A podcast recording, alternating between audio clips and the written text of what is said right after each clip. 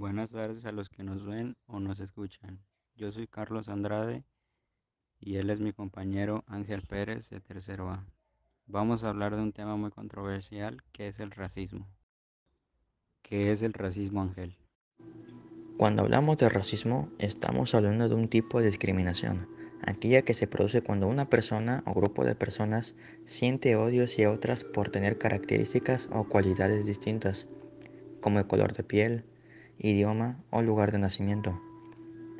Una de las causas más comunes de las actitudes racistas puede encontrarse en el miedo a lo diferente o a las personas que vienen de otros países por desconocimiento o falta de información al respecto. ¿Y sabes cuántos tipos de racismo hay? Existen varios tipos de racismo por los que las personas se pueden sentir discriminadas o ser víctimas de desigualdades. Entre ellos está el racismo aversivo, este es un tipo de racismo sutil porque generalmente es empleado por personas que están abiertamente en contra del racismo y los comportamientos racistas. En el racismo aversivo, se pretende la igualdad de derechos y la libertad para que cada grupo viva su propia cultura abiertamente. En cambio, las actitudes racistas se producen mediante la distancia con la otra persona, falta de empatía o mostrando frialdad. El racismo etnocentrista es el tipo de racismo que está basado en la superioridad cultural del propio grupo, por lo que éste asume que otros grupos diferentes suponen una amenaza cultural. En este tipo de racismo no hay derecho de igualdad y se cree que las personas que son de una raza diferente a la propia deben someterse al grupo predominante. El rechazo de costumbres, creencias, comportamientos, religiones o lenguas de otros grupos étnicos son actitudes recurrentes en este tipo de racismo. El racismo simbólico aboga por el derecho a ser iguales, pero con matices. El derecho a ser iguales existe, pero para ámbitos puntuales o ciertas situaciones.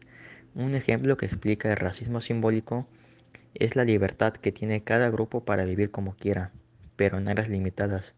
Para dicho grupo, estas actitudes provocan una segregación cultural entre los distintos grupos, lo que a su vez produce distanciamiento entre sus miembros. El racismo biológico es el tipo de racismo menos tolerante. Entiende que una raza es biológicamente superior a los demás, que amenaza con degenerar la raza que es considerada principal. El racismo biológico no cree que los miembros de otras razas deban tener ningún derecho. Piensa que deben ser excluidos totalmente e incluso apuesta por la segregación física. Un ejemplo de este tipo de racismo fue llevado a cabo por el régimen nazi en los años 30 y 40 consideraban a la raza aria como una raza pura y superior. ¿Cómo se puede prevenir el racismo, Andrade? El racismo y la tolerancia son problemas frecuentes en todas las sociedades.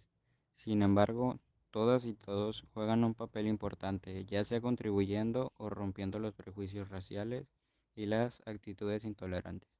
En este contexto, la educación aparece como una buena alternativa contra la discriminación racial. La educación no puede resolverlo todo, pero sí es importante el papel preventivo que puede ejercer con respecto a la discriminación y la tolerancia. Y pues bueno, eso es lo que teníamos que decir, son nuestros puntos de vista y gracias por prestar atención y escucharnos.